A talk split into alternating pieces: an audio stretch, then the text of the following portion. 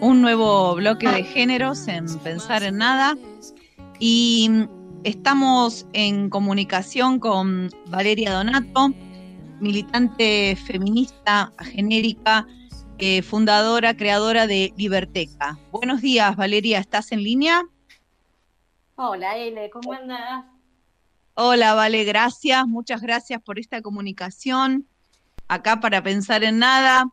Eh, decíamos hoy temprano eh, mes de luchas, hoy eh, el día de la visibilidad lésbica, mañana el día de las mujeres trabajadoras y paro internacional de mujeres lesbianas, travestis, trans y no binarias, jornadas de, mucha de, mucha actividad. Y tenía muchas ganas de bueno de poder conversar con vos tu mirada como militante de muchos años feminista y también generadora de, movidas, de espacios, y, quería que pudiéramos este, pensar eh, cómo viene la convocatoria al, 8M. Y complicada este año con esto de la pandemia y bueno, no poder hacer eh, las asambleas como generalmente se podían hacer, por lo menos acá en Cava. Eh, sé que hubo otras asambleas en, las provincias, pero bueno, todo se complicó con esto de la del distanciamiento social y, y bueno, hubo, hubo que pensar otras maneras también de, organizarse, ¿no? Y para eso eh, vos también, eh, ¿no? Tenemos el, o sea, hay una convocatoria que viene del sector del, del Ni Una Menos, este movimiento eh, que apareció, digamos, o que irrumpió en 2015, llama a, a, una concentración en Cava, pero vos eh, vos principalmente, ¿no? Digamos, otras y otras se sumaron a esta desconcentración en, el 8M. ¿Querés contar de qué se trata? Sí, bueno, se trata de que, bueno, muchas de las que muchas y muchas de las que participamos siempre estamos muy limitadas a ir a las concentraciones porque, bueno, por edad o por ser grupo de riesgo, eh, no podemos estar con mucha gente o, aparte tentarnos de abrazarnos, porque es lógico que eso suceda. Entonces, bueno, para evitar todo eso, eh, se, me ocurrió hacer lo que, cada una pueda concentrar en su barrio. O sea, nos juntamos en el barrio, en la ciudad, salimos a caminar por las calles, a encintar el barrio, o sea, poner cintas violetas, cintas, papel, lo que se pueda, en los semáforos y en los postes de cierta manera como para decir, bueno, acá hubo una feminista, pasó una feminista.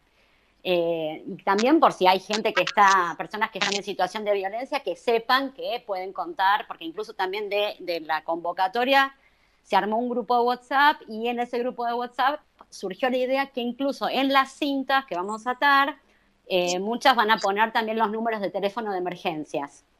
Eh, de género, o sea, el 144, el 0800, 222, 333, nunca me lo acuerdo, pero bueno, toda la, listita de los números donde se puede pedir ayuda. Eh, bueno, esa es la idea, salir con algo violeta para identificarnos y encintar la, el, lugar en donde nos movemos. Esta, esta cuestión de ocupar el espacio público. Exacto, surgió porque, sí, Surgió porque. No, eso, que contaras cómo surgió. Sí, porque en el 2003 participé, fue mi primer encuentro nacional de mujeres, en ese momento se llamaba así, en Rosario, y la comisión organizadora nos dio a todas las participantes unas carpetitas amarillo patito, bastante grandes, o sea que tampoco entraban en una mochila, o sea, prácticamente la tenías que llevar en la mano sí o sí, no te quedaba otra. Eh, y, y fue como muy raro durante todo el fin de semana caminar por toda la ciudad y sentirme absolutamente relajada porque digo, bueno, si me pasa algo, pego un, digo A y ya veo a un montón de compañeras.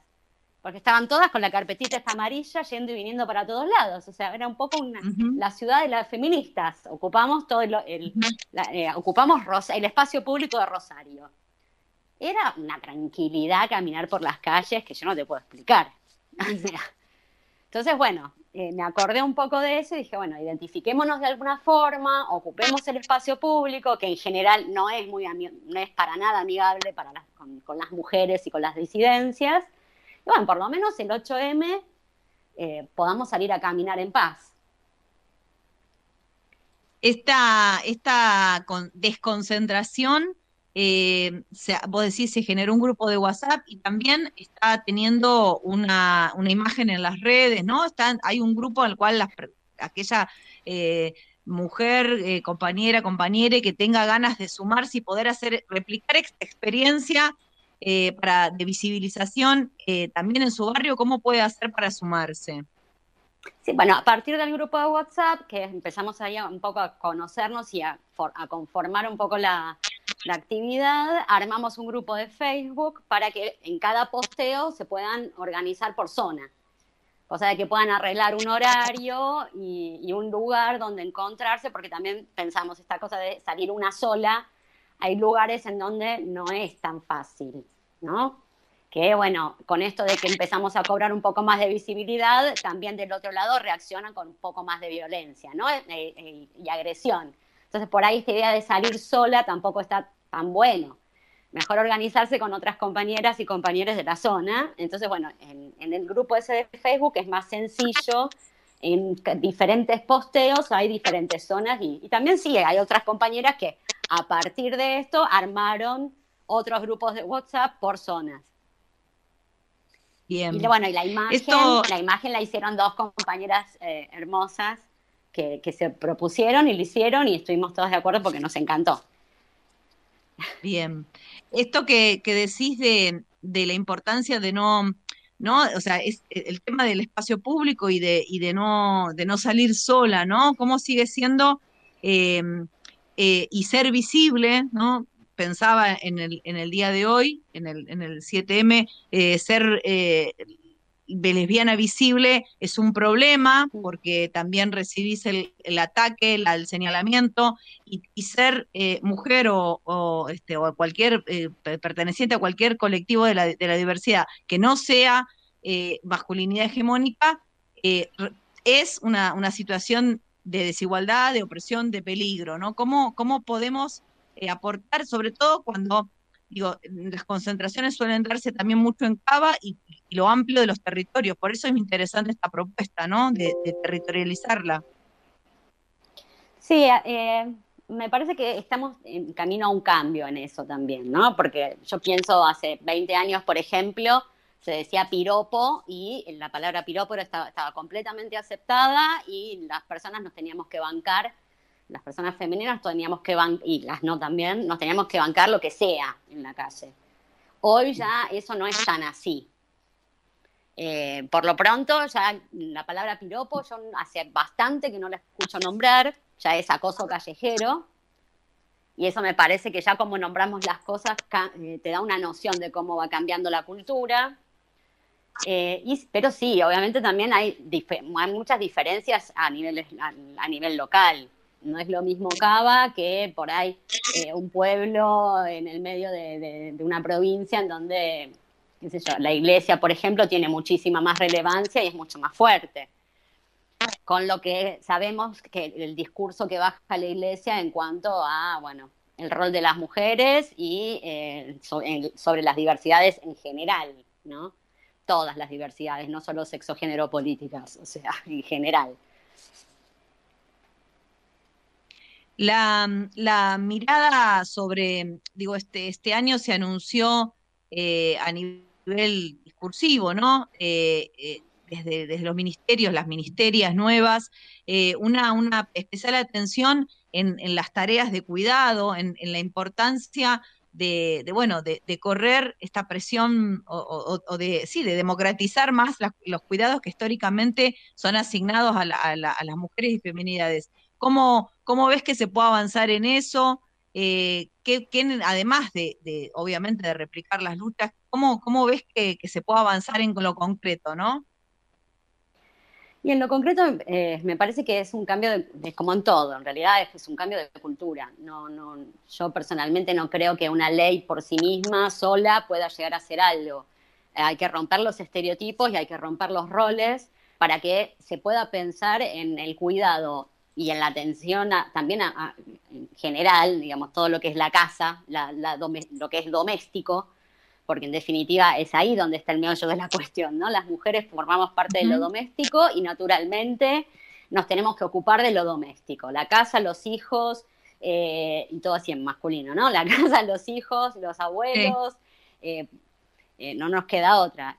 Hay que romper con esa, con esa cultura y eso viene desde, para mí, desde la ESI muchísimo. O sea, las nuevas generaciones tienen que empezar a pensar en otros, en romper, a no vivir con esos estereotipos de género. Y personalmente me encantaría que dejara de, dejaran de existir los géneros, ¿no? Porque en definitiva no, no veo que sean muy necesarios. Pero bueno, esa es otra cuestión. Pero, son, luchas a largo plazo. Eh, vale, quería que me contaras para, para, para cerrar esta entrevista, eh, eh, y pensando ¿no? en, la visibilidad, en los, en los espacios y en la necesidad de, generar espacio, de otros espacios, ¿no? De, no, de los, no de los hegemónicos, el proyecto, el lanzamiento de Liberteca y, cuán importante va a ser para, eh, bueno, los y las artistas que, que, puedan formar parte de, de Liberteca. Contanos un poco. ¿Sabes que también me quedé pensando un poco en esto de la visibilización, visibilización y en los lugares locales, en los, precisamente en los encuentros nacionales de mujeres lesbianas, travestis, transgénero y no binarias, que justamente se eligió que fueran en diferentes lugares para lograr armar eh, movimiento en cada lugar en donde se hacía. Creo que también esto de la desconcentración ayuda también a que nos vayamos conociendo en nuestros propios lugares y poder armar también más movimiento en cada uno de nuestros lugares en donde, en donde estamos. Me parece que por ahí también viene la mano y también gente que por ahí está suelta, que no está en ninguna organización o partido político, que sepa a dónde recurrir si quiere empezar a, participar. Tal cual, tal cual, tal cual. Eh, te preguntaba, no sé si me escuchaste lo de Liberteca, que pudieras cerrar contando la, la propuesta de Liberteca. Sí, Liberteca es, eh, todavía no abrió la página, pero la idea es una editorial y librería online para autoras mujeres y del colectivo LGTBIQNB+. Eh, por un lado, va a funcionar como una librería común, en donde se puedan comprar libros eh, de autoras mujeres y del colectivo, pero por el otra parte, que es la que a mí más me, me, emociona, es los PDFs o, o ebooks. O sea, la idea es que todas las personas que, todas las mujeres y personas del colectivo LGTB que escriben puedan subir su ebook a Liberteca y esos ebooks se pueden descargar, las personas en general pueden descargarlo gratuitamente, donar, o sea, comprar, poner un monto para descargarlo o comprar por el precio completo. De la ganancia de esos ebooks, el 60% va para los autores el 20% va para, para la casa de Loana y Diana y el otro 20% va para Liberteca. Pero bueno, la idea es, es eh, equilibrar un poco eh, lo que se edita anualmente, porque el 70% de los libros que se editan al año son de varones heteros blancos. Entonces, bueno, eh, por el momento no tengo la capacidad de una editorial grande, ni mucho menos, pero eh, no sé, por lo menos de alguna manera visibilizar y, abrir un espacio para las mujeres y el colectivo LGTB, que escribe también, escribe muy bien, pero no logra difusión. Difusión. Eh, interesantísimo, Vale. Gracias por esta comunicación.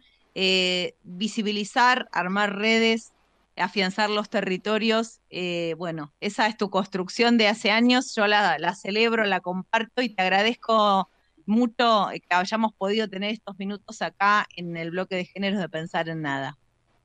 A vos, te agradezco muchísimo y sí, lo que no se nombra no existe, así que te nos tienen que ver por todas partes y nombrarnos por todas partes. Exactamente. Feliz día de lucha para mañana. Eh, bueno, y este, nos vemos en, las calles o en las redes. Un abrazo grande, ¿vale? Otro inmenso.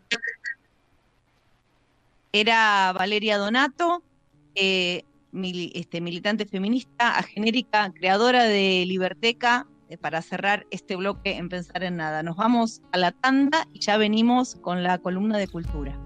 Porque unidas nos sabemos fuertes. Venimos a luchar porque no seamos invisibles nunca más, porque nadie viva en el silencio ni en la oscuridad, porque no seamos invisibles nunca más, porque unidas nos sabemos fuertes.